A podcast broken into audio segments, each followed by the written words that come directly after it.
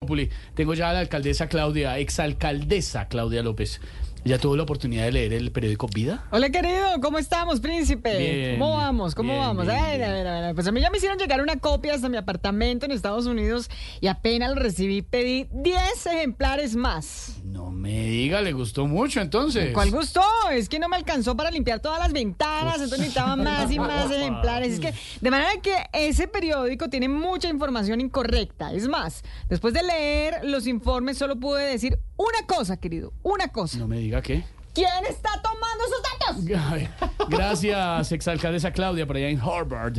Eh, vamos a conectarnos con el doctor Benedetti. Hace rato no aparece por acá en este Oye, me- Me está 2024. llamando que le mandase, eh, bo- bo- bo- espérame, apenas me dice, yo, yo paso ahí a la vaina. Aló, Aló, doctor Benedetti, ¿cómo, cómo le va? ¿qué hubo, Calejamo? ¿Cómo vamos, mi hermano? ¿Está sobrio, no? ¿Ya leyó el periódico Vida?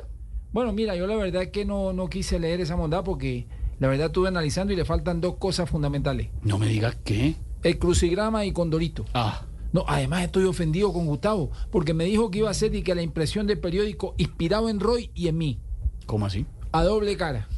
Ay, ah, Uy, Ah, ay, uy. Bueno, un saludo allá para todos los Calimamón que están ahí. Expresidente Uribe en Río Negro, ¿cómo me le va? Ujú. Ya voy con el expresidente. Hijito bendito. Ay, me escucha, Lo expresidente. primero que tengo para decirles es que las hojas estaban muy débiles y de mala calidad. Pareciera que los proveedores hubieran sido Francia Márquez, Irene Vélez y María Isabel Urrutia, ¿Cómo así? No. ¿Por qué?